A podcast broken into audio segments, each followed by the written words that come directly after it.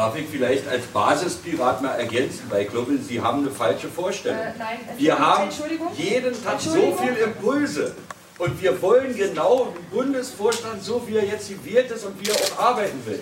Jeden Tag zu allen Themen finden Sie im Internet auf allen Medien von uns wirklich zu fast jedem Thema Ideen, Positionen, Initiativen. Wir sind eben anders als die anderen.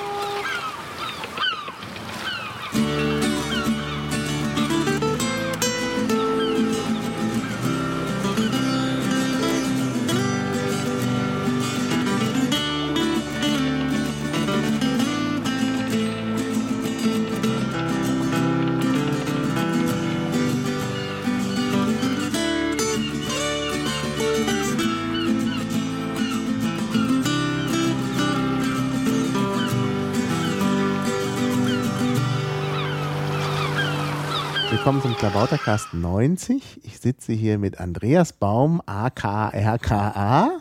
Hallo RKA. Hallo Maha. Wer bist du denn überhaupt? Ich bin Andreas Baum und Das hab ich ja schon gesagt. im Moment der Fraktionsvorsitzende der Berliner Piraten im Abgeordnetenhaus. Ja, also ein bekannter Mensch. Ja. Und darum soll es aber gar nicht gehen, um die Dinge, für die du bekannt bist, sondern es geht um den Bundesparteitag. Genau. Da wollten wir nämlich zurückschauen auf den eben vergangenen Bundesparteitag. Ja, der war ja in Neumünster Genau, deshalb nennt man ihn auch Neubings. oder Neumonster Mhm. oder BPT 12 und so weiter. Ja, Und da haben wir uns ähm, mit Personal beschäftigt. genau. Ja, da sind vor allen Dingen Leute gewählt worden und es gab noch ein paar Satzungsänderungen. Also so ein Verwaltungsparteitag. Ähm, wir können auch kurz erklären, dass mit äh, Neu-Bings liegt daran, dass ein früherer Parteitag mal den äh, Namen Bings hatte, also als Twitter ähm, Hashtag und äh, jetzt war er in Neumünster, deshalb Neumünster oder im Neumonster, weil man davon ausgegangen war, dass das sehr groß war, aber der war gar nicht so groß, ne? Genau, also wir, ich glaube, äh, es war, äh, hätten noch ein paar kommen können, aber Ja. ich glaube, so ungefähr 1500 Leute Ja. sollen da gewesen sein. Und Stimmt. ich fand das aber auch ganz angenehm, dass man so ein bisschen Luft noch nach oben hatte. Mhm. Bisher waren die Parteitage immer recht gut gefüllt, ähm, Mhm. zumindest die Plätze dann mit Tischen. Ja, Und ähm, ich fand auch, dass man so in einem großen Saal zusammen war, ähm, ohne noch so extra Abteilungen im Prinzip, außer natürlich so Pressebereich gab es da noch extra, also da gab es noch so Nebenräumlichkeiten, was auch ganz gut war, dass die dann noch ein bisschen abgegrenzt waren. Aber von der Stimmung her fand ich das ganz gut, dass man wirklich, wenn man aufgestanden ist, ja, bis ans Ende der Halle gucken konnte und auch gucken konnte, was Mhm. passiert hier gerade. Ja, ich fand die Halle da, also so eine Nebenhalle der Holstenhalle, Halle 5, glaube ich, eigentlich auch ganz passend für den Parteitag, weil sie halt doch recht groß war und es stimmte aber auch alles mit der Akustik und man konnte auch in den hinteren Reihen noch gut sehen, weil es da nochmal ähm, so Leinwände gab, wo man nochmal das Bühnengeschehen näher sehen konnte. Das fand ich eigentlich sehr gelungen, obwohl die Halle schon ein bisschen ungemütlich war, Ja. sagen. Ja, es war halt eine klassische Messehalle. Einfach Mhm. eine große Halle, überdacht. Und äh, alles andere musste dann sozusagen temporär dorthin gestellt werden, wie Tische, Stühle und so weiter. Mhm. Und auch von der Aufteilung. Es waren verschiedene Blöcke. Man saß also an einem Tisch im Prinzip, der zugehörig war zu einem Block ähm, von, ich glaube, fünf Tischen oder so ungefähr. Und ähm, das gab es für jeden Tisch dann auch ein Wahllokal, wo man dann eben wählen konnte. Und äh, auch das Abgeben der Stimmzettel und so weiter, wenn es dann zu, den, zu der Stimmabgabe kam, ging eigentlich recht flott vonstatten. Das war ganz gut organisiert. Für jeden Block gab es sozusagen einen stellvertretenden Wahlleiter und für jeden Tisch eben ein Wahllokal. Ja. Und so musste man also nicht weit laufen und irgendwo sich lange anstellen oder so. Auch das Auszählen ging schnell. Und das Zusammentragen der äh, ausgezählten Wahllokale wurde auch immer schön grafisch illustriert, sodass man absehen konnte, wie lange dauert es noch, bis dann wieder das nächste Ergebnis feststand. Ja, ja. Ja, also ich fand das auch, also organisatorisch war es ganz toll. Also die, die haben wirklich da einiges äh, geleistet, muss ich wirklich sagen. Also hätte ich nicht, Ja. nicht gedacht. Also es war ja ein, ein Orga-Team, das nicht nur aus Vor-Ort-Orga bestand, sondern eben auch so ein bisschen so eine zentrale Orga, die schon ein bisschen Erfahrung hatte. Das fand ich eigentlich ganz gut. Und äh, das hatte sich wirklich sehr bewährt, oder? Ja. Also es hat auch äh, ganz gut funktioniert. Ich hatte ein klassisches Problem, äh, so dieses hatte ein MacBook Air und natürlich mein USB to Ethernet Adapter vergessen, sodass ich da mhm. ein bisschen ähm, eingeschränkt war, aber ansonsten habe ich ganz gut gehört, dass das Netzwerk auch gut funktionierte. Es gab kein WLAN für, für alle, sondern ein kabelgebundenes ja. Netz und das war aber äh, recht gut verfügbar. Ja, das war wirklich Also man hatte letzten Endes ganz gute Voraussetzungen, um äh, auch das zu machen, was man wollte. Vorne gab es natürlich eine große Bühne. Es gab auch ähm, eine Videoübertragung ähm, nochmal, wo diejenigen, die vorne gesprochen haben, äh, nochmal in groß an die Wand vorne geworfen wurden. Auf der anderen Seite gab es die Ergebnisse und äh, Informationen und Tagesordnung. Also insofern, das war eigentlich schon eine Atmosphäre, die einem gut ermöglichte, da einen neuen Vorstand zu wählen. Ja. Und damit ging es ja dann auch recht bald los. Man hatte am Anfang dann eben äh, ein paar Satzungsänderungsanträge zu behandeln, die eben sich direkt auf die Vorstandswahl auswirkten, wie zum Beispiel die Erweiterung des Vorstandes oder auch die, den Vorschlag, dass man auf zwei Jahre die Amtszeit verlängert. Ähm, ersteres, also die Erweiterung auf neun Mitglieder insgesamt, wurde angenommen, die Verlängerung der Amtszeit nicht. Ja, ja. Ja, schade eigentlich. Ich war für die Verlängerung der Amtszeit, aber naja, hm, gut, ich halte das im Moment, ich bin dagegen. Ja, ja. Ich halte das im Moment für nicht gut, weil ich glaube, dass diejenigen, die ähm, gut geeignet sind und eben auf, äh, auch auf, auf den Posten nochmal kandidieren wollen, eben dann auch nach einem Jahr nochmal bestätigt werden können. Es ist natürlich so, dass man dann tatsächlich nach einem Jahr auch tatsächlich nochmal so eine Veranstaltung machen muss. Ja. Aber im Moment tut sich einfach auch so viel, dass zwei Jahre ein wirklich langer Zeitraum sind. Ja. Ähm, und wo ich glaube, ich meine, ich war ja auch im Berliner Landesverband mal Vorstand und hab, äh, wurde das erste Mal gewählt von 15 Mitgliedern einer Landesmitgliederversammlung oder ein, ähm, einer äh, Mitgliederversammlung hier in Berlin und das wurde dann, da waren auch die Amtszeit zwei Jahre und am Ende hatten wir ähm, mehrere hundert Mitglieder. Mhm, das mhm. waren ganz, sind letzten Endes ganz andere Gegebenheiten, wo ich nicht weiß, ob gerade wenn man jetzt so einen großen Bundesverband hat mit über 26.000 Mitgliedern, ja, tatsächlich das überblicken kann, was in zwei Jahren auf einen zukommt, auch an veränderten Aufgaben. Hm, hm. Gut. Ja, ja, ja, gut. Das stimmt natürlich. Das ist äh, schon richtig. Und auch gerade die vielen Gates, die wir in letzter Zeit hatten, auch äh, mit Vorstandsmitgliedern, Mitgliedern, haben natürlich auch dazu geführt, dass ich auch nicht mehr so überzeugt war von der Zwei-Jahres-Regelung. Aber ich finde immer, wir verschleißen da viel zu viel Zeit für sowas Administratives, obwohl es auch Vorteile hat, glaube ich. Äh, denn ich hatte jetzt zum Beispiel auf dem Parteitag sehr viel Gelegenheit, auch Leute kennenzulernen. Ja, also das äh, kann man tatsächlich auch feststellen. Immer gerade so ein Parteitag, da kommen wir vielleicht später auch nochmal zu, mhm. ist eben dann nicht nur die Aufgabe, die ein Parteitag jetzt laut Satzung und laut Parteiengesetz äh, zu erfüllen hat, sondern die geht ja darüber hinaus, beziehungsweise die Auswirkung ist einfach noch eine ganz andere. Ja, das denke ich auch. Ja, dann äh, wie fandst du die, die äh, Versammlungsleitung? Ich muss sagen, im Großen und Ganzen recht zufrieden. Es gab natürlich immer mal wieder Hänger. Ähm, letzten Endes waren es aber natürlich auch Leute, die sowas schon mal gemacht haben. Also mhm. ich glaube, es war kein einziger dabei, der wirklich noch nie auf vielleicht Landesebene oder Bundesebene-Versammlung mhm. auch zumindest mitgeleitet hatte. Und natürlich gibt es dann immer ähm, so die Lieblingsversammlungsleiter, mit denen man besonders zufrieden ist oder wo man einfach merkt, die sind professionell. Mich hat wie immer sehr überrascht äh, Nojum, also Miriam, die eine sehr klare, sehr eindeutig prägnante, leicht verständliche Sprache ja. spricht, ja. die man eben auch, wenn man es nur so nebenbei hört, ähm, da weiß man genau, woran man ist, was jetzt kommt und was passiert. Mhm. Ja, also ich glaube, sie war deutlich besser als viele andere Versammlungsleiter. Ja. Ähm, das merkte man auch an der Ruhe im Publikum. Also als Miriam das geleitet hatte, war wirklich Ruhe. Bei so ein paar anderen war dieses Publikum ähnlich hampelig und wuschig wie die Versammlungsleitung. Ja, naja, gut, das habe ich ja schon mal festgehalten, dass da ein Zusammenhang besteht zwischen dem Verhalten der Versammlungsleitung und dem Verhalten des Publikums. Ja, gut. Dann, äh, äh, achso, man kann vielleicht noch sagen, die Leute konnten auch gleich übernachten. Ne? Genau, es gab auch eine, eine Ruhehalle, so habe ich das wahrgenommen. Ich habe mir das auch mal kurz angeguckt, hätte mir tatsächlich selber dann auch vorstellen können, da irgendwie zu übernachten. Das Mhm. war, ich fand, es war tatsächlich so, dass man da auch irgendwie schlafen kann.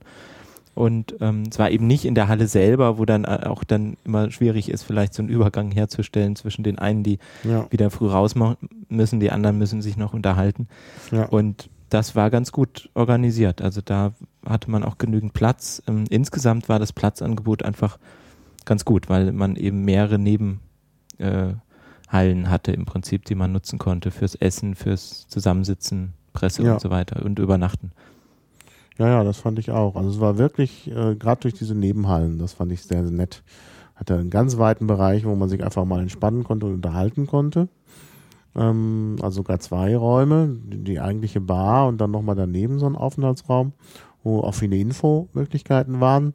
Also der Landesverband Schleswig-Holstein hat da ein bisschen Wahlinfo gemacht und so. Also das war schon gut. Ja, und dann haben wir ja den neuen Vorstand Genau. gewählt. Ja, Da genau. gab es viele Kandidaten.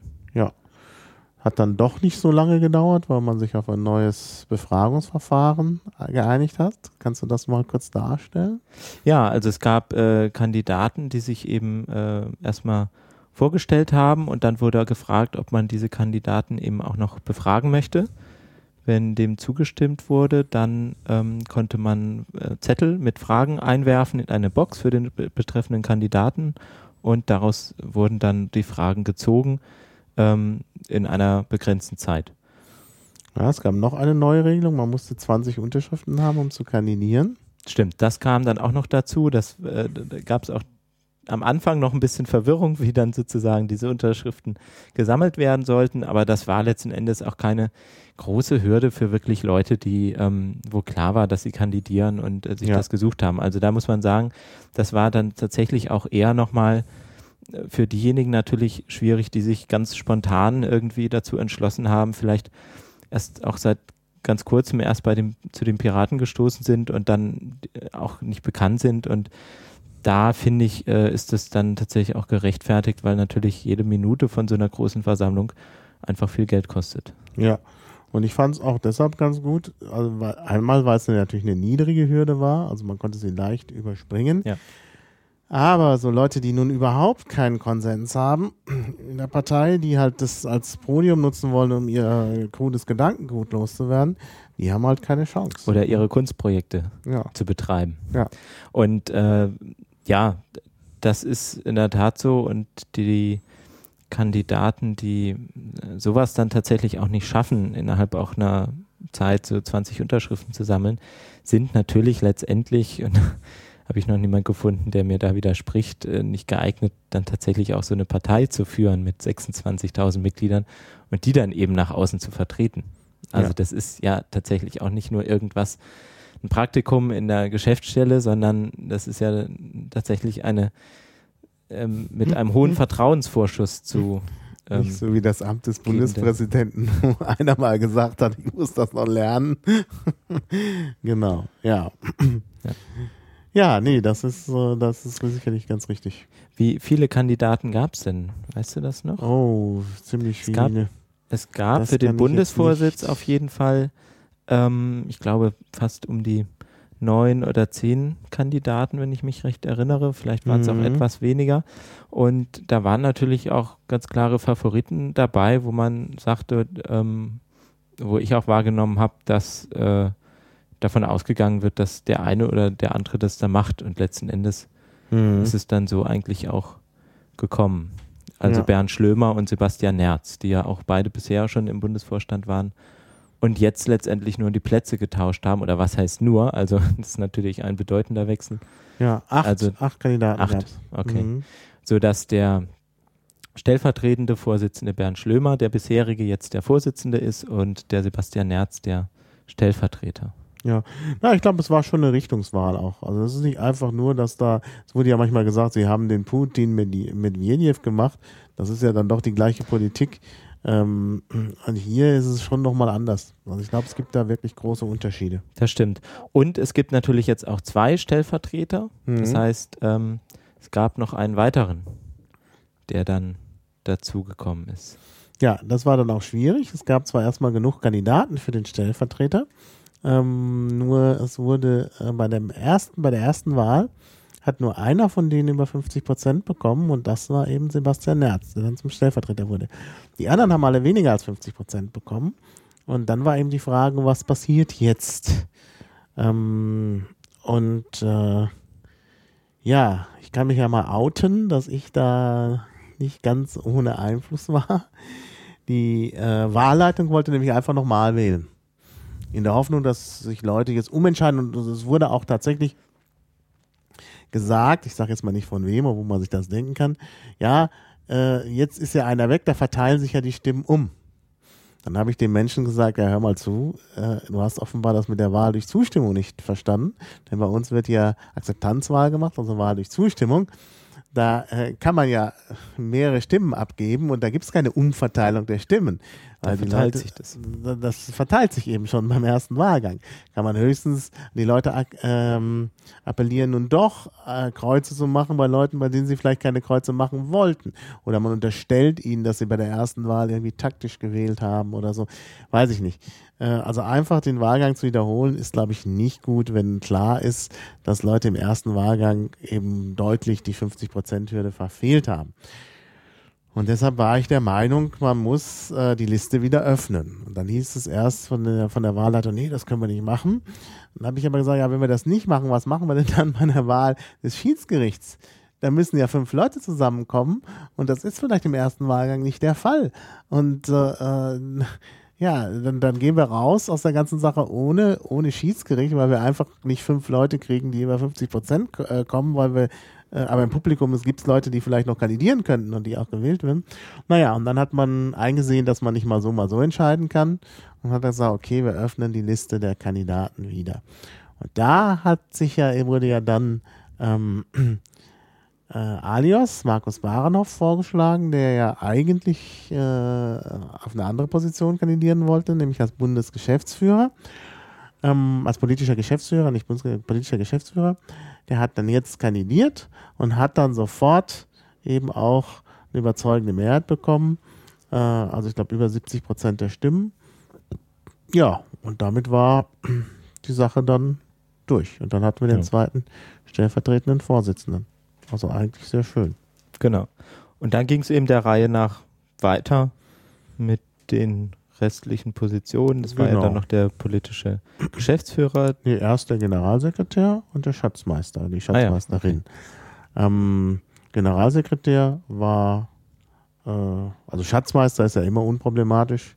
Ähm, da gab es zwar auch mehrere Kandidaten, aber die Schwanhild, Schwanhild, Entschuldigung, die hat äh, natürlich gleich im ersten Wahlgang, glaube ich, über 90 Prozent bekommen. Ja, da muss man einfach sagen, das sind natürlich, äh, gerade Swanhild ist, äh, die kenne ich schon, ähm, ich glaube, das erste Mal bin ich eher 2009 in Hamburg auf dem Bundesparteitag begegnet. Ähm, die macht einfach da schon extrem lange und extrem ja. viel ähm, ja. Verwaltungsarbeit. Bekannt und als deswegen, genau, sie kennt also wirklich sich auch äh, untereinander mit den Landesschatzmeistern und so weiter, was natürlich auch gerade in so einem Amt immer ganz gut ist, mhm. wenn man da einfach ähm, ja ein, ein, eine, ein entsprechendes Standing schon hat, um genau. einfach mit denen auch gut zusammenzuarbeiten. Gerade wenn es von jetzt auf gleich dann immer ja auch viel zu erledigen ist. Ja.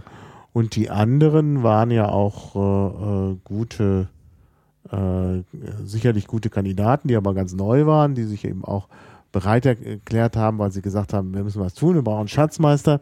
Deshalb kann man den, will man denen ja nichts Böses unterstellen, aber Swanhild war jetzt einfach mal eingearbeitet, bekannt und dann wollten die alle. Also sie hat 93 Prozent, 93,9, also 94 Prozent der Stimmen bekommen. Das ist ja fast schon so, also für Piraten ist das äh, ein besseres Ergebnis als, als Honecker seinerzeit mit 98 Prozent oder so. Also das ist schon nochmal ganz deutlich. Also fand ich gut. Ja, dann der Generalsekretär. Da war mir das Ergebnis auch schon eigentlich klar. Das ist eigentlich nur der Sven Schomacker aus Bremen werden könnte von den Kandidaten, die da aufgestellt waren. Gibt sicher, gab sicherlich auch andere gute Kandidaten, aber die hatten alle nicht so den Verwaltungshintergrund. Ja. Ähm, also das war mir auch sehr klar. Der hat jetzt nicht ein ganz so deutliches Ergebnis, nur 69 Prozent der Stimmen bekommen oder 70 aufgerundet. Aber äh, ich glaube, das war auch äh, nee, 69. Das war die einzige Wahl, die ich auch äh, verpasst habe. Ja, die habe ich auch ich verpasst. Da war ich äh, auswärts. Ja, man hatte also sich man halt kann einfach auch so einen Parteitag, äh, ich glaube, ähm, das ging ja los um 10 Uhr ungefähr genau. und ging bis naja, das ging bis 22.30 Uhr. 30. Ja. Und ich war halt auch durch. Das muss man einfach mal sagen. Das war, ist anstrengend. Ja. Ich war ja nun auch schon, ich hatte wenig geschlafen. Ich war um äh, schon vor halb neun in der Halle, also 20 nach acht ungefähr. Ja, nee, halb neun, ja, halb neun in der Halle.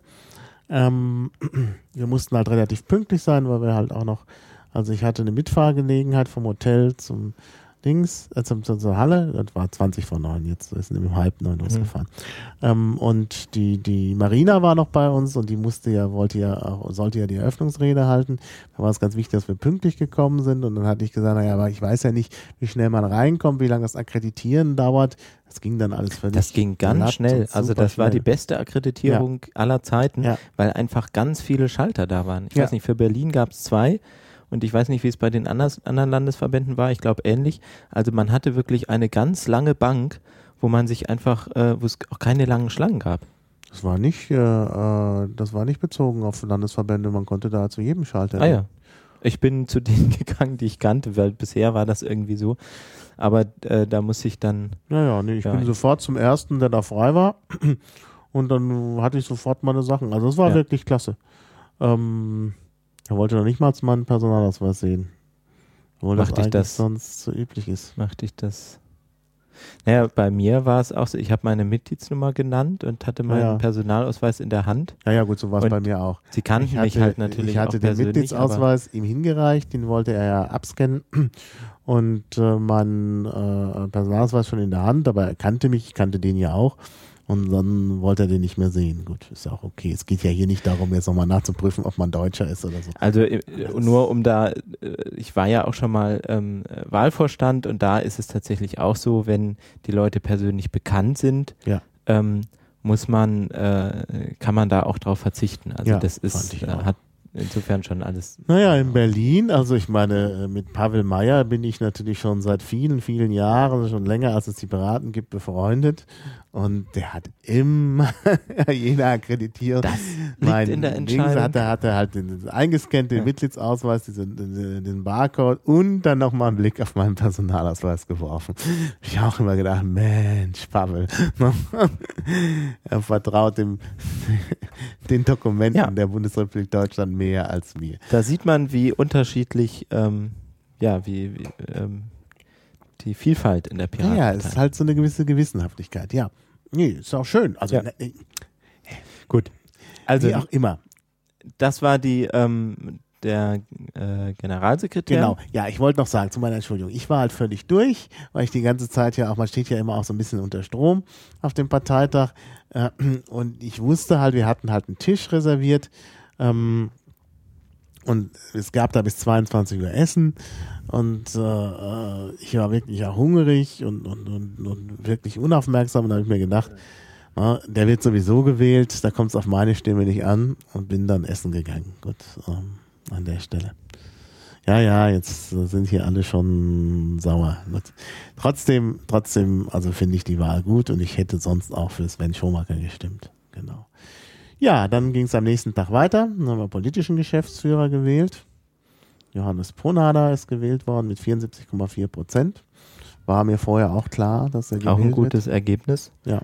Ähm, und der, ja, auf den haben sich dann auch so ein bisschen die Medien Mhm. dann noch gestürzt. Ja, es Ja, war auch natürlich. interessant. Das liegt vielleicht an Marina. Ich weiß nicht genau, ähm, weil man halt so auf Marina äh, schon fixiert war und Mhm. gesagt hat, das ist ein wichtiges Amt. Wer kommt der danach? politische Geschäftsführer. Äh, also man hat, es wurde ja auch in der, in der Tagesschau, fand ich am Abend so witzig, ne, äh, dass dann irgendwie so wie selbstverständlich, ne, Schlömer, neuer Piratenchef, was kennt jeder diesen Schlömer? Und das wäre das die wichtigste Nachricht des Tages. Und dann eben auch Johannes Bonader, neuer Geschäftsführer und irgendwie gleich alles wie selbstverständlich und den auch gleich interviewt. Also fand ich schon interessant, so von der öffentlichen Wirkung. Mhm. Ja, da ist natürlich jetzt auch viel zu tun. Er will sich, will ja das auch ein bisschen anders machen als Marina. Mhm. Ich bin gespannt. Ja, da kann man wirklich gespannt sein. Ja, und dann die Beisitzer, die ja immer so ein bisschen ein Schattendasein führen, ne, was ja auch nicht so schön ist. Ähm, also die Presse will nicht so viel von ihnen wissen. Ähm, aber auch da sind ja auch gute Leute gewählt worden. Klaus Peukert. Der ja äh, von mehreren äh, dazu aufgefordert wurde, auch für andere Ämter zu kandidieren. Er aber jedes Mal, und das beeindruckt mich auch, ähm, immer gesagt hat, nee, ich habe das und das ganz klar vor. Er hat ja auch vorher bekannt gegeben, Mhm. was er so plant und ähm, was er machen möchte. Und ja, dass er das dann auch sagt, ich brauche dazu nicht Vorsitzender sein und äh, ich möchte Beisitzer sein und dann kann ich mich den Aufgaben widmen, die ich für, die ich mir vorgenommen habe. Und Genau. ähm, da dann standhaft zu bleiben, auch wenn dann viel ähm, äh, Bauchgepinsel dann natürlich auch dabei ist, wenn man eben sagt, ja, mach du das doch und wir brauchen dich und du bist super, ähm, fand ich gut. Ja, ist auch honoriert worden. Hatte das beste Ergebnis von den Beisitzern bekommen mit 60 Prozent. Das ist schon auch äh, eine gute Anerkennung. Ja, dann ist Matthias Schrade gewählt worden. Gut, der hatte natürlich den Amtsbonus. Ähm, ja, Der hat natürlich äh, gezeigt, auch in der Vergangenheit, dass er, so wie bisher auch, wo er eben auch noch nicht im Bundesvorstand ist, natürlich ein, ein Feuerwerk der Aktivität ist, hm. wo man immer ein bisschen gucken muss, ähm, dass es so ein bisschen an den richtigen Stellen irgendwie dann Funken versprüht und, und nicht sozusagen andere blendet oder, oder ausbremst. ja. Ähm, Naja, ich fand ihn ja problematisch, äh, weil er eben äh, auch immer, also es gab dieses eine Interview, ähm, wo er seine eigene Meinung zum ESM äh, formuliert hat, die nicht in der Piratenpartei mehrheitsfähig ist. Und das wusste er, glaube ich, auch. Und das ist natürlich nicht Sinn der Sache. Also ich meine, er wird befragt, äh, weil die Journalisten was über die Piratenpartei wissen wollen und nicht, äh, was seine persönliche Minderheitenmeinung ist. Und die hat er da kundgetan. Außerdem ist er jemand, der sehr an Umfragen glaubt und meint, Umfragen seien Demokratie. Also ist ein großer Verfechter von Lime Survey. Er nützt das ja selber auch. Er fragt ja die Leute, soll ich da ein Interview geben? Finde ich jetzt weniger gut. Mhm. Also das ist so eine Form von Verantwortungsdiffusion. Also man muss dann schon eben auch zu seiner Verantwortung stehen und nicht irgendwie Fragen stellen, die letztlich ja suggestiv sind. Ich meine, was soll man da antworten, wenn er sagt, soll ich das machen? Kann man ja nur sagen, ja, mach. Na? Also es ist ja, niemand wird dann sagen, nee, mach nicht. Also da muss man auch vielleicht nochmal grundsätzlich zu so einem Verständnis äh, auch kommen, was der Vorstand dann eigentlich ähm, machen soll und was nicht und wie man gerade mit solchen Anfragen, wo man sich dann selber vielleicht auch nicht ganz sicher ist, umgeht. Also ich halte tatsächlich davon auch wenig, wenn man dann ähm, ein unbestimmtes Publikum äh, befragt mit so einer Umfrage, wo dann eben Ja und Nein angeklickt werden kann. Ähnlich hat das ja auch Johannes äh, Ponada gemacht, äh, ob er eben der Bild-Zeitung ein Interview geben soll. Hat er auf Twitter gefragt. Nur es ist natürlich so, dass äh, der Vorstand ähm, demokratisch gewählt wird von einer Versammlung. Und Ja. das entspricht gewissen Grundsätzen, ähm, sodass man sich dann nachher natürlich mit so einer Entscheidung anfreunden kann, wer dann da in so ein Amt gekommen ist. Aber letzten Endes ist es erstmal ja, nach demokratischen Grundsätzen passiert. Wenn ich jetzt ein ganz anderes Publikum frage, natürlich, ähm, können da ganz andere Sachen rauskommen. Das heißt, eigentlich müsste ich viel, mich viel mehr darauf konzentrieren, tatsächlich auch diejenigen ähm, zu befragen, die ich dann auch tatsächlich vertrete und wie gesagt, nicht nur so eine Ja, ja. bestimmte Cloud oder Wolke oder Schwarm. Also da Mhm. Verfahre ich beispielsweise immer so, dass ich mir durchaus Feedback hole, aber auch dann sehr konkret und von bestimmten Leuten, wo ich einschätzen kann und wo ich auch weiß, wie, ähm, ja, wo mich selber tatsächlich die Meinung interessiert und das auch nicht nur von denjenigen, die dann immer irgendwie sagen, ja, ist super, sondern ähm, um mir dann selber aber ein Bild zu machen. Und mhm. letztendlich muss man selber dann eben zu der Entscheidung dann auch kommen und die dann auch vertreten und mhm. äh, das für sich selber entscheiden. Also da ähm, ist es äh, ja mit so Umfragen, die man einfach ins Internet stellt, letztendlich nicht getan. Mhm. Ja, ja, ja, nee, finde ich auch. Also das von Johannes Brunner habe ich gar nicht mitbekommen, aber ich bin natürlich wirklich der Meinung, dass da eben tatsächlich die Verantwortung der, des Vorstands greift. Was man machen kann, wenn man über Positionen was wissen will, dass man dann Liquid Feedback befragt. Oh, jetzt sind wir wieder bei Liquid Feedback. Da muss ich noch sagen, ähm, ich bin kritisiert worden auf dem Parteitag. Also ich habe negatives Feedback zu dem Podcast bekommen. Äh, mir wurde vorgeworfen von eigentlich sympathischen Menschen, dass das hier eine Dauerwerbesendung für Liquid Feedback sei. Und jetzt sind wir wieder bei Liquid Feedback. Vielleicht musst du dir mal so einen Pieper anschaffen, der erkennt, wenn sozusagen Liquid das Feedback, Liquid Feedback kommt, dann wird gepiept wird. Dann wird das Publikum gewarnt, dass jetzt äh, Meinung kommt. Naja, ich kann dazu sagen, ich meine, das ist ein Meinungs-Podcast. Äh, Politik hat immer was mit Meinung zu tun. Ich kann hier schlecht meine Meinung, dass ich Liquid Feedback gut finde, unterdrücken ständig. Das wäre ja auch nicht natürlich. Du machst also hier Stimmung. Ja, ich mache Stimmung für Liquid Feedback. Ja, ich verspreche, ich werde auch noch mal in absehbarer Zeit einen äh, Podcast über Liquid Feedback machen, wo auch Kritiker zu Worte kommen werden.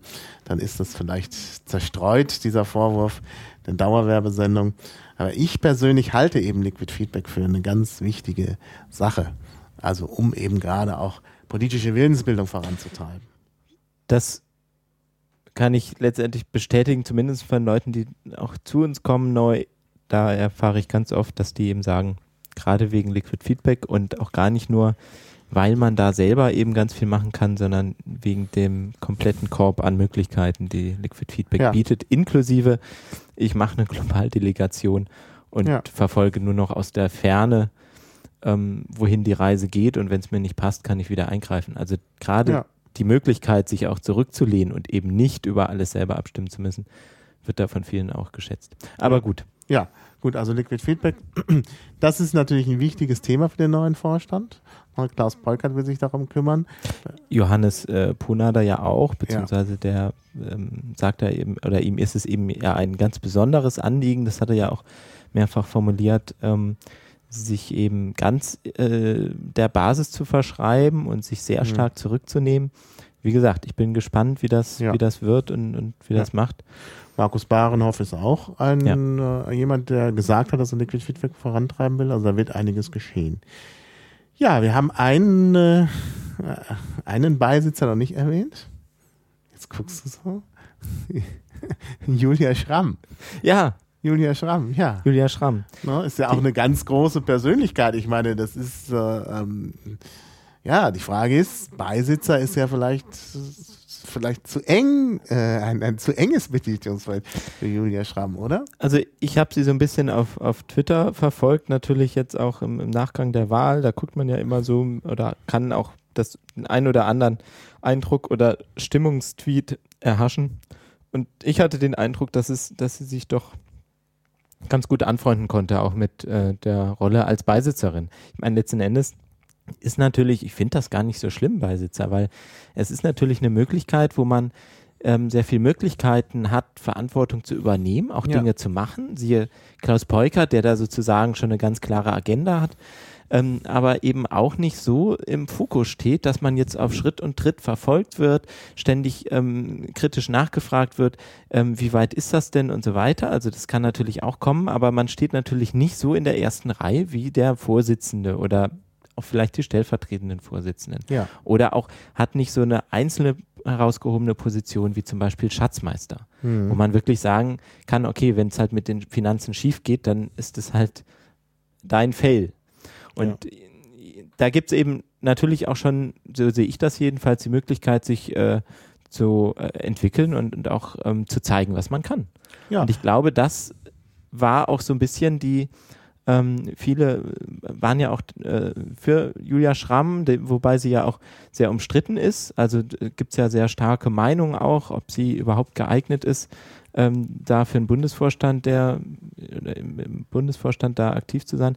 Aber ich glaube, das ist eine ganz gute Position. Und ähm, ja, ich auch da bin ich äh, gespannt, was wie das so wird. Ja, nee, sie hat auch schon losgelegt. Also sie hat ja. äh, mich, ich glaube sogar schon vorgestern kontaktiert wegen der Vorbereitungen für den nächsten Parteitag, der übrigens Bongs heißen wird, in Anlehnung an Bings. Der findet nämlich in Bochum statt und äh, deshalb Bongs.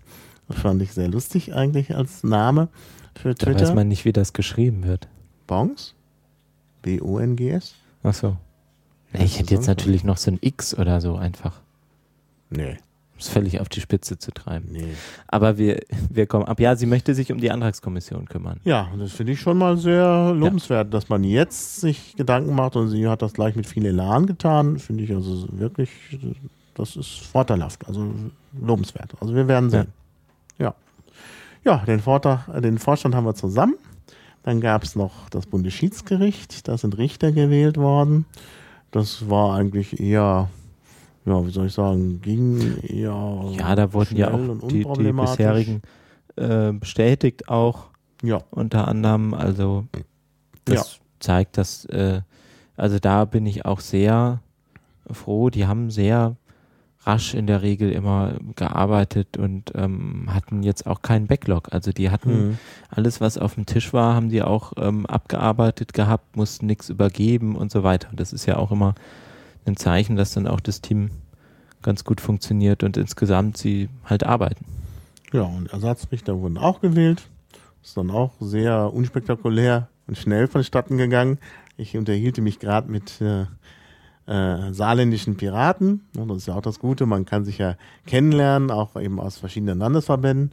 Und kaum äh, hatte ich mich unterhalten, ging es auch schon zur Abstimmung. Dann musste ich schnell meine Kreuze machen und dann habe ich mich weiter unterhalten und plötzlich war das Ergebnis da. Und ich habe es gar nicht gemerkt. Es ging wirklich rasend schnell da, diese letzte Wahl. Wo natürlich das Schiedsgericht schon wichtig ist, wie wir ja gesehen haben in der Vergangenheit. Ja. Ja, dann waren also alle Wahlen vorbei. Zwischendurch, das haben wir jetzt vergessen, gab es noch, äh, beziehungsweise noch nicht behandelt, gab es noch Satzungsänderungsanträge. Also gleich der erste, äh, die äh, Verlängerung der Amtszeit, der ja gescheitert ist, das hatten wir erwähnt. Dann ähm, sollte ja, war ja der Vorschlag von Jens Seipenbusch, einen Parteirat einzurichten. Ja, davon hielt ich jetzt tatsächlich auch nichts, weil ähm, dass äh, die Arbeit, die da, so wie ich das verstanden habe, auch gemacht werden sollte, letztendlich auch jetzt passieren kann, ohne dass es sozusagen diese Formalitäten dazu braucht. Und dann sollte genau. also jedes, äh, jeder Landesparteitag auch da äh, Leute für wählen, die dann da hingeschickt werden und so. Ähm, also ich glaube, dass man die Vernetzung und gute Vernetzung und auch ähm, sozusagen ähm, äh, Beratung und so weiter nicht in so einer, nicht so formalisieren kann. Also ja. äh, das passiert, wenn sich darum alle bemühen und ähm, wenn nicht, dann passiert es halt nicht, aber das kann man sozusagen nicht durch so ein ähm, formales Gremium ähm, ja. tatsächlich nach vorne bringen. Das sehe ich auch so. Also von daher finde ich es, äh, finde ich es auch gut, dass sich dann so eine große Mehrheit auch dagegen entschieden hat. Also muss man ja wirklich ja. sagen. Ja.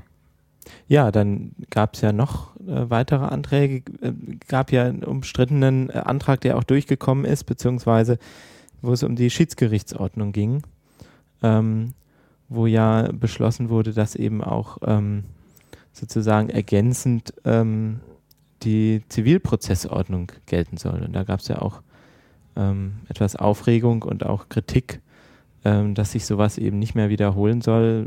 Da waren, glaube ich, das war nämlich auch ganz am Anfang, vielleicht noch nicht alle wach. Das fand wohl in der ersten Stunde statt, mhm. wo ähm, man auch sieht, ähm, welche Verantwortung dann tatsächlich so eine Versammlung auch hat.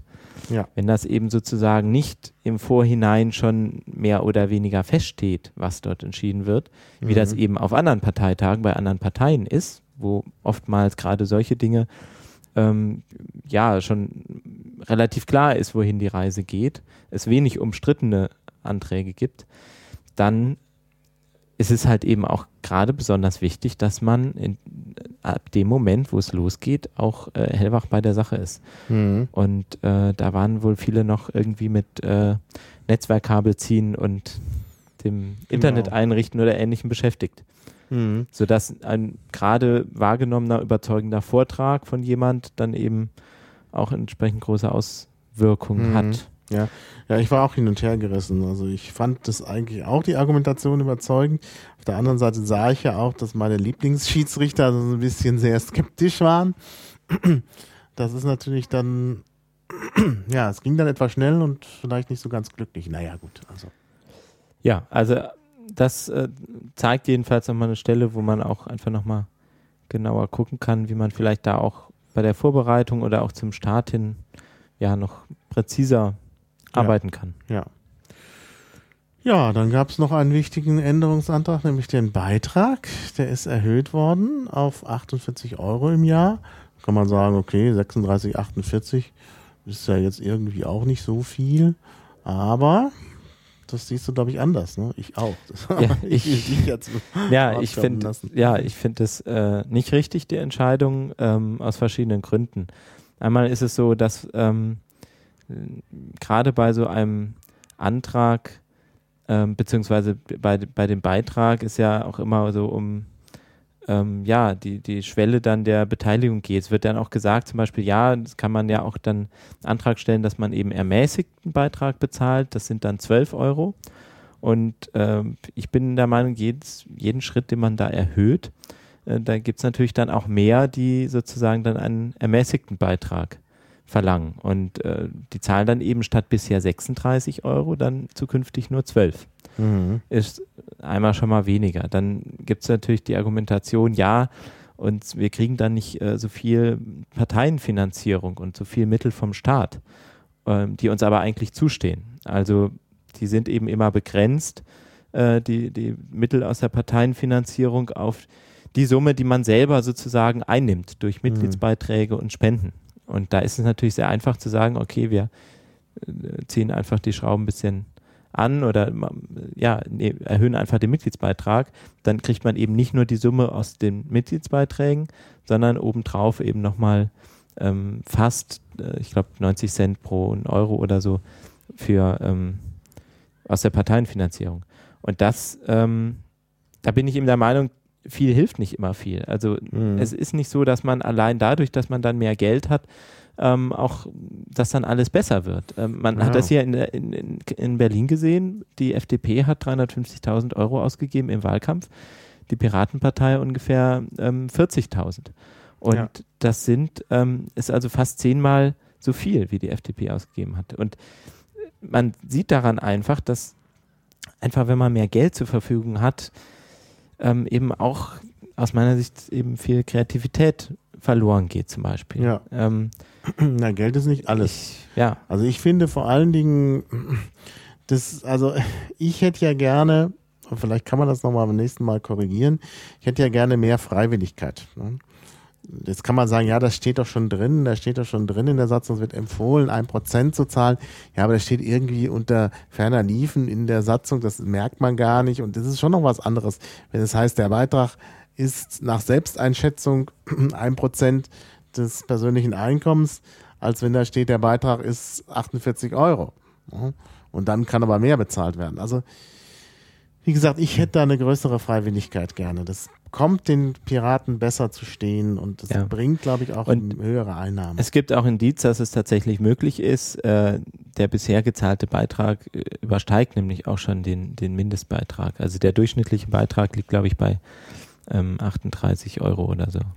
Und es ist auch für die Leute, die den ermäßigten Eintra äh, Beitrag zahlen, äh, besser, weil die sich nicht so, weil schon ein bisschen demütigend, wenn du es jedes Jahr schreiben musst, für mich, aber bitte den, den, den ermäßigten Beitrag, also finde ich nicht gut. Also ich finde das besser, wenn da jeder selber entscheidet, dass man da vielleicht verwaltungstechnisch sagt, gut, es gibt so einen Mindestbeitrag vielleicht von 24 Euro oder so, hattest du, glaube ich, vorgeschlagen. Genau. Und dann wäre man aber eben auch an der Stelle, wo man sagen kann, man verzichtet vollkommen auf den ermäßigten Beitrag, ja. spart ja. sich den ganzen Kladderadatsch, muss auch nicht ja. jedes Jahr irgendwie wieder was hin und her schicken und eintragen, damit keine Mahnung rausgeht und so weiter, sondern das ist sozusagen der Einstieg. Da könnte ich auch tatsächlich noch mit ähm, 36 Euro leben, aber halt nicht mit mehr. Also 48 mhm. sozusagen ohne ermäßigten Beitragssatz zu nehmen, äh, finde ich schwierig. Ich finde, drei Euro kann man ähm, aus meiner Sicht tatsächlich auch noch irgendwie ähm, aufbringen im, im, Monat.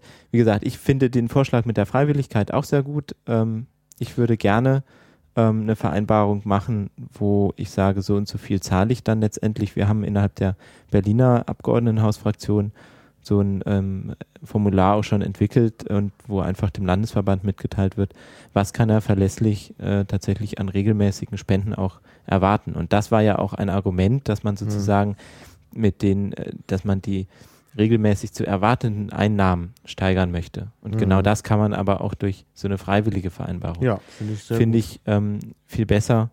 Und ähm, ja, vielleicht gibt es ja da nochmal eine Änderung ja. oder man kann ich da nochmal überzeugen. Die Abstimmung war nämlich auch nicht ganz glücklich. Das wurde nee, nee. zuerst offen gemacht und dann hieß es, die Situation ist verworren und jetzt muss nochmal alles geheim gemacht werden und dadurch, dass es ja verschiedene Vorschläge ga gab über die Höhe, ja, ja. gab es dann noch ähm, natürlich viele Wahlgänge und musste dann nochmal alles bestätigt werden. Also das hat sehr viel Zeit in Anspruch ja. genommen.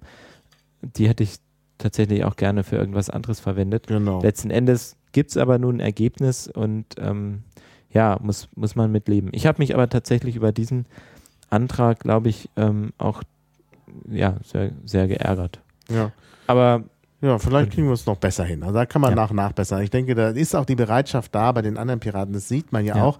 Also zum Beispiel, als es um die Mandatsträgerbeiträge ging, also spezielle Beiträge für äh, Leute, die ein Mandat innehaben, das ist ja auch abgelehnt worden. Meine, das zeigt ja, dass man auf Freiwilligkeit setzen will. Das heißt, ja. zeigt ja nicht, dass man auf Geld verzichten will, sondern es, will das Genau, also haben. das heißt ja auch nicht, äh, dass sozusagen die Empfehlung, die ja auch jetzt schon ähm, im Prinzip gilt, ein Prozent vom, vom Nettoeinkommen, ja. dass die jetzt für Abgeordnete nicht gelten sollte. Ja, genau. Also gilt ja. ja für alle.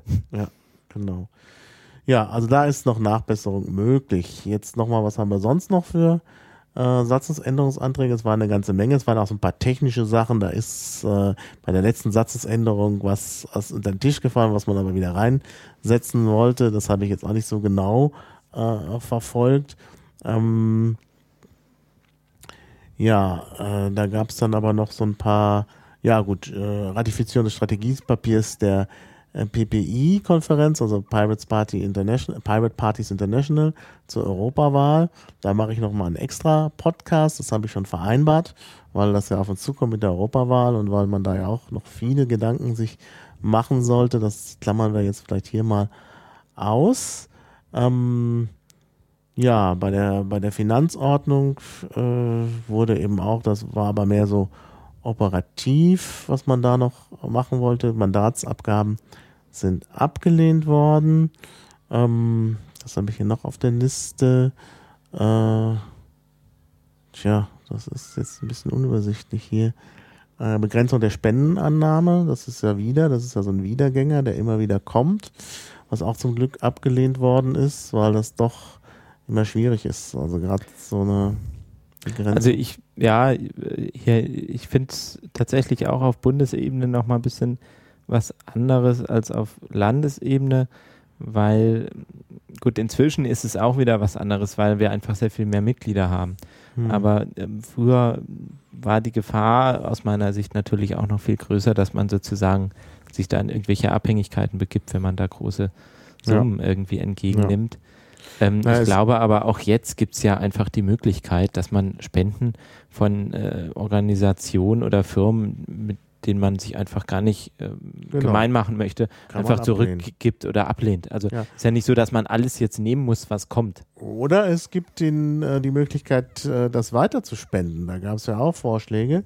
Da würde ich ja sogar sagen, wir brauchen in absehbarer Zeit, weil ja solches Geld kommen wird, vielleicht auch tatsächlich eine parteinahe Stiftung, der man das Geld dann übergeben kann und die dann sinnvolle Sachen damit macht. Ne? Das, äh ja, ich glaube, das funktioniert nicht, dass man als Partei äh, das den, den spendet. Wieso nicht? Aber Das ist doch jetzt auch so bei den anderen Parteien. ja, gut, ich kann mich da auch täuschen. Weiß ich nicht. Meine, ich hätte da irgendwas im Hinterkopf gehabt, aber ich kann es jetzt nicht. Ja, äh, ich weiß jetzt nicht, wie genau das technisch läuft, ob dann Gut. direkt an die gespendet wird oder irgendwie, weiß ich nicht. Muss man dann, muss man dann nochmal sehen. Ähm, ja, dann ist noch ein bisschen an den Ordnungsmaßnahmen äh, gearbeitet worden. Also da gab es noch eine Konkretisierung, dass man es nicht mehr falsch liest, dass eben nur der äh, Bundesvorstand äh, Parteiausschlussverfahren machen kann. Das können eben auch die Landesverbände äh, und das ist dann nochmal ein bisschen deutlicher formuliert worden, also eine Klarstellung.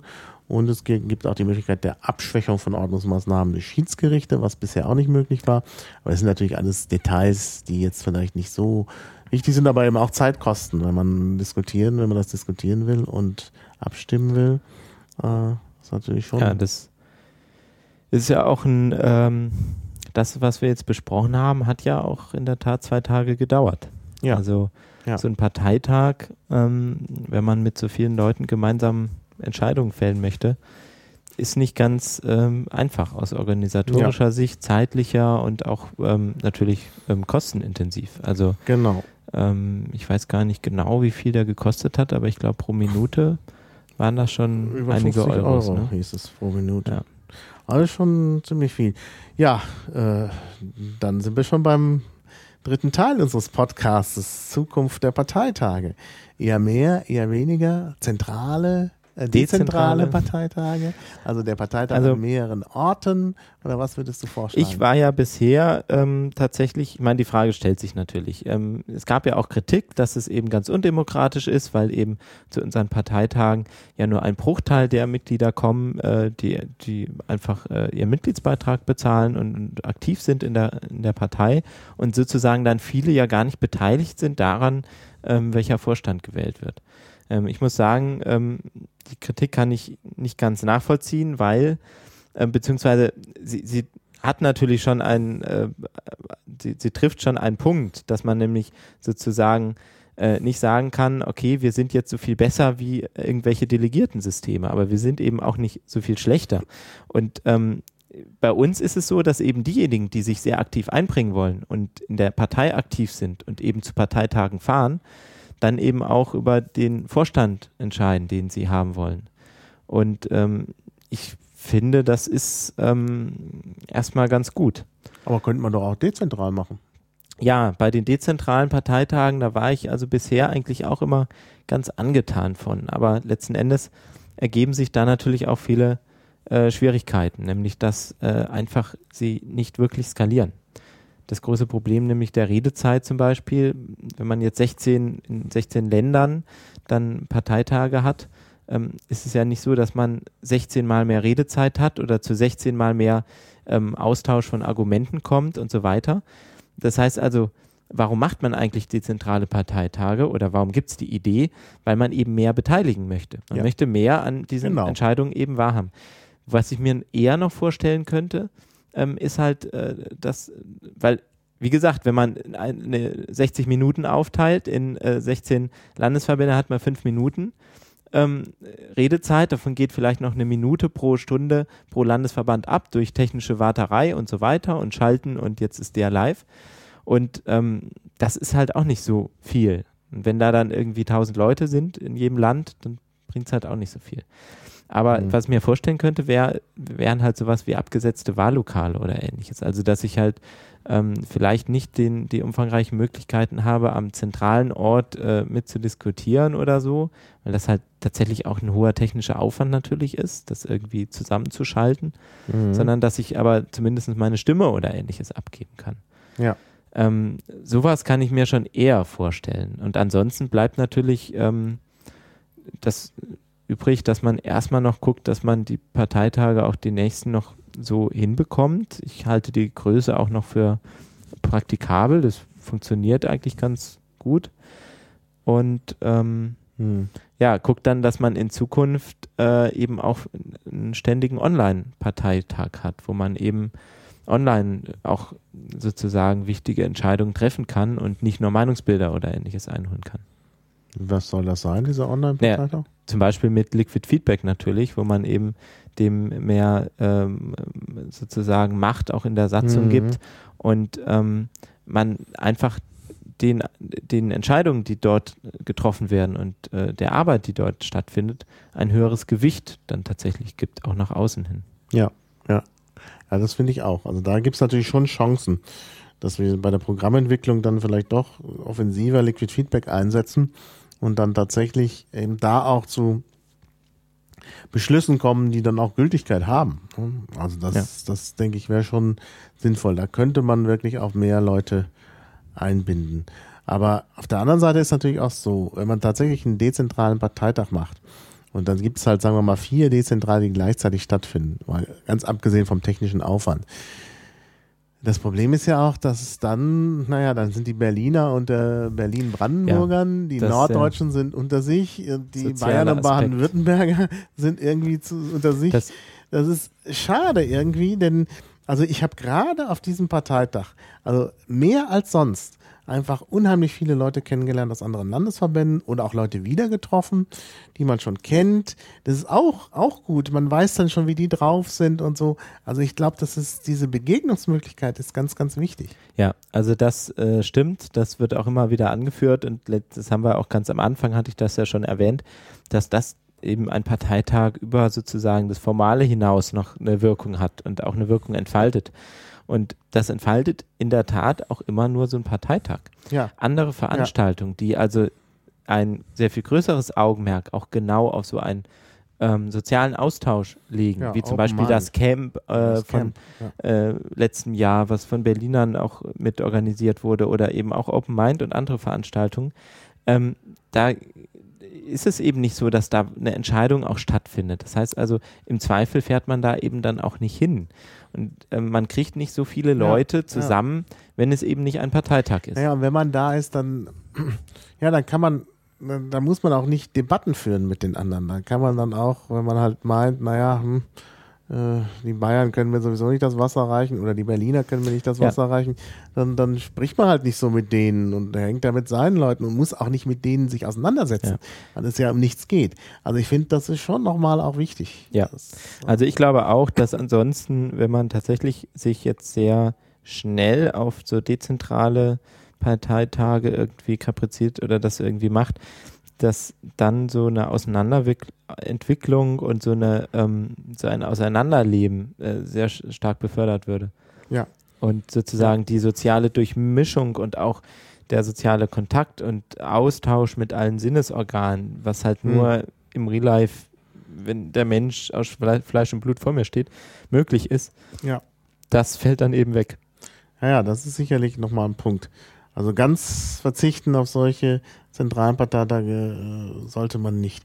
Es hat auch noch was mit der öffentlichen Wirksamkeit zu tun und kann man sagen, das ist jetzt für die Piraten nicht so wichtig. Aber bei so einem dezentralen Parteitag, ja, wo sind, wo ist dann die Presse? Hm? Wo machen die ihre Interviews?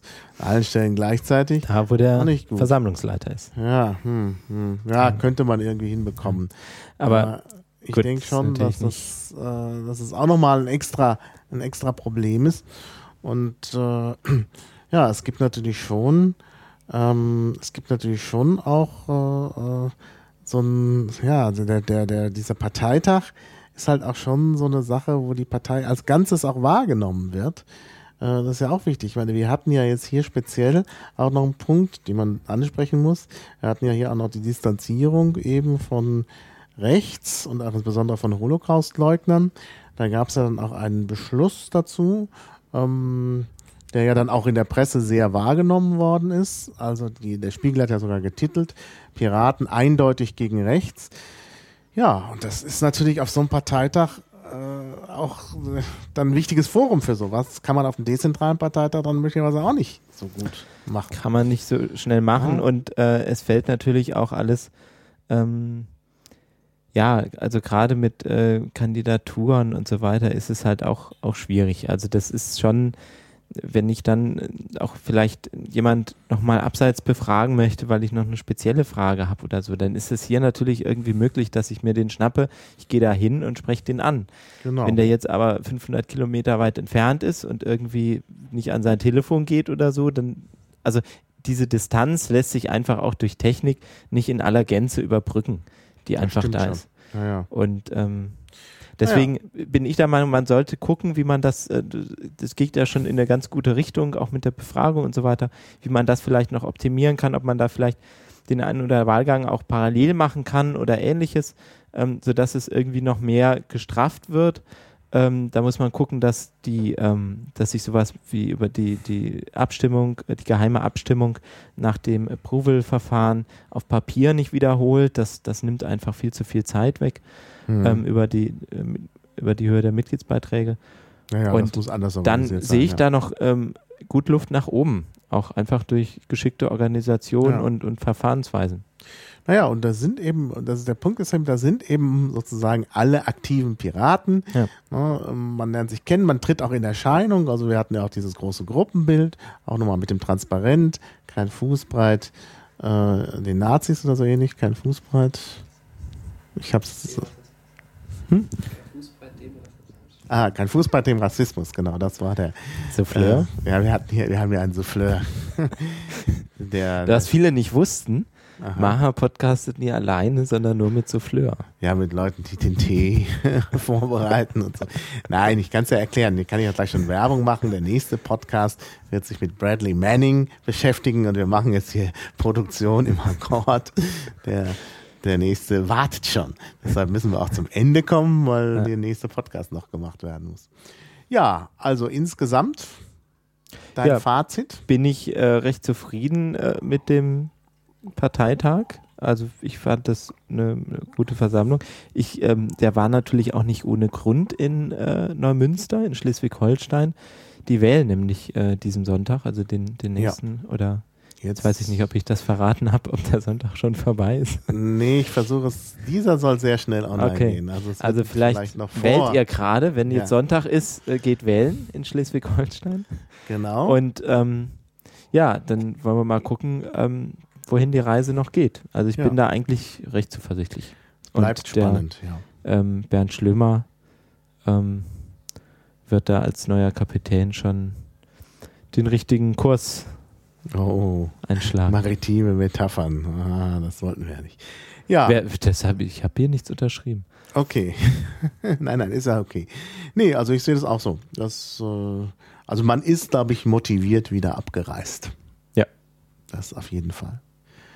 Ja, dann vielen Dank an die Orga, vielen Dank an dich fürs Ja. ähm, Vielen Dank Kommen. an alle, die mitgeholfen haben und auch mithelfen, dass es immer wieder so funktionieren kann. Ja, und bis demnächst. Tschüss. Ja, tschüss.